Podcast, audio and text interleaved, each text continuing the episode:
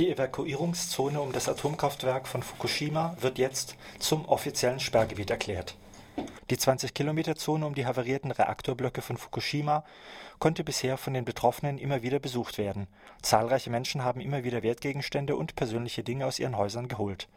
Jetzt aber hat die japanische Regierung beschlossen, aus der mehr oder weniger freiwilligen Evakuierungszone eine offizielle Sperrzone zu machen. Das heißt, der Zutritt zu dem Gebiet ist auch den bisherigen Einwohnern bis auf weiteres verboten. Das ganze Gebiet wird zur Stunde flächendeckend abgeriegelt. Für wie lange die Region zum Geistergebiet erklärt wird, ist noch offen und hängt vor allem von der weiteren Entwicklung der dortigen Strahlenbelastung ab. Rund sechs Wochen nach der Katastrophe müssen immer noch annähernd 130.000 Menschen in Notunterkünften, in Baracken und Turnhallen wohnen. Die Regierung versprach die Errichtung von 72.000 provisorischen Behausungen, doch vor, der, vor dem Abschluss der Aufräumarbeiten findet sich aufgrund der Schutt- und Trümmermassen durch den Tsunami kein geeigneter Platz, das für solche Unterkünfte Raum bieten würde. Auch der Mangel an Baumaterial bremst die Errichtung solcher Übergangswohnungen. Insgesamt wurden bisher erst 32 provisorische Häuschen gebaut, gestanden die Behörden jetzt ein.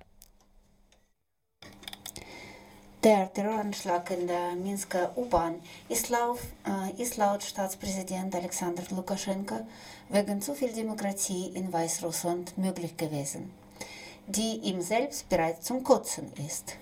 Wir sind selbst daran schuld. Im Vorfeld der Präsidentenwahl im Dezember hat es in Weißrussland so viel von Demokratie gegeben, dass es nicht nur euch, sondern auch mir schon zum Kotzen war, sagte Lukaschenko am Donnerstag in seiner Ansprache vor dem Parlament in Minsk.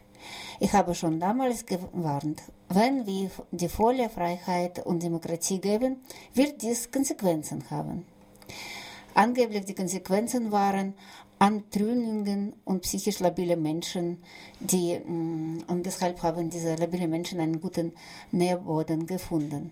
Terroranschlag in Minsker U-Bahn war am 11. April verübt werden und äh, es wurden da mehrere, mehrere Versionen, äh, wer daran schu schuld ist. Und ähm, später wurde bekannt, dass insgesamt fünf Verdächtige, darunter eine Frau, gefasst worden sind. Sie alle sind laut Behörden unter 25 Jahre alt. Mindestens zwei von ihnen sollen sich auch bei den Explosionen in Vitebsk und Minsk in 2005 und 2008 bekannt haben.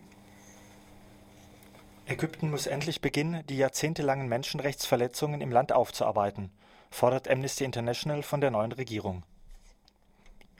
Nach Jahrzehnten brutaler Repression sollten die von den ägyptischen Sicherheitskräften verübten Menschenrechtsverletzungen nun endlich von unabhängiger Seite untersucht werden, fordert Amnesty International in ihrem jüngsten Bericht Time for Justice Egypt's Corrosive System of Detention Darüber hinaus verlangt die Organisation von der ägyptischen Regierung, dass die für Verbrechen gegen die Menschenrechte Verantwortlichen vor Gericht gestellt und für ihre Taten zur Rechenschaft gezogen werden.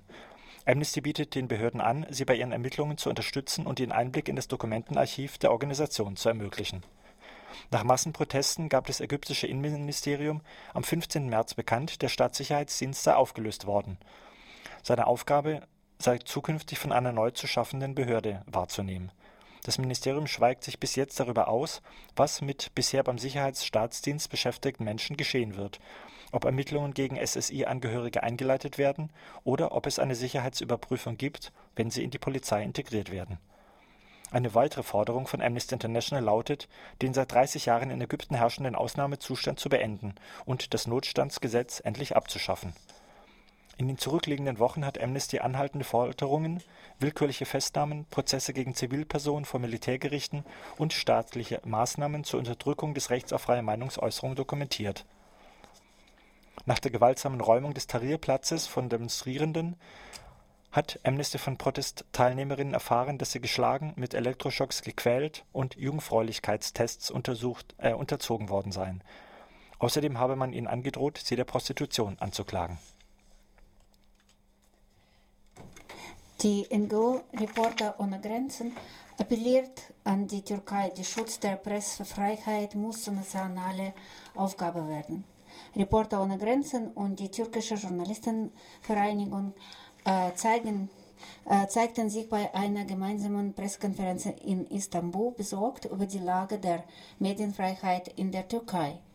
Nach wie vor würde in dem Land das Menschenrecht auf Presse- und Meinungsfreiheit nicht ausreichend respektiert werden. Türkische Pressevertreter und Autoren bräuchten angesichts der zahlreichen Tabuthemen viel Mut, um ihren Beruf gewissenhaft auszuüben. Investigat ähm, investigativ arbeitende Journalisten riskierten, festgenommen, körperlich angegriffen oder bedroht zu werden. Äh, Jean-François Gejard, äh, Generalsekretär von Reporter ohne Grenzen, forderte die türkische Regierung unter Premierminister Erdogan auf, der Schutz der Pressefreiheit zu einer, Zitat, nationale Priorität zu machen. Smartphones von Apple zeichnen Daten ihrer Benutzer auf, ohne deren Wissen. Smartphones von Apple registrieren genau, wo sich ihr Nutzer gerade aufhält und speichern diese Daten so, dass sie kaum mehr zu löschen sind. Das haben jetzt zwei englische Datenschutzexperten herausgefunden. Besonders heikel daran, über diese Daten lassen sich exakte Bewegungsprofile der Smartphone-Besitzer erstellen. Daten, die so schlecht geschützt sind, dass sie auch von anderen Nutzern mit ein wenig Geschick abgerufen werden können. Der Apple-Konzern, der sich im Gegensatz zu Microsoft stets als der Good Guy präsentiert, offenbart, nach Ansicht von Datenschutzexperten, damit nicht zum ersten Mal einen nachlässigen Umgang mit dem Datenschutz. Nicht nur Google, sondern auch Apple sammelt eifrig Daten über die WLAN-Verbindungen seiner Kunden. Aus diesen WLAN-Daten lässt sich ähnlich wie aus GPS-Daten die genaue Position und Bewegung der Anwender errechnen. Daten, die für jeden Konzern, aber auch die Sicherheitsbehörden von großem Interesse sind. Apple hat sich bisher zu den Vorwürfen noch nicht geäußert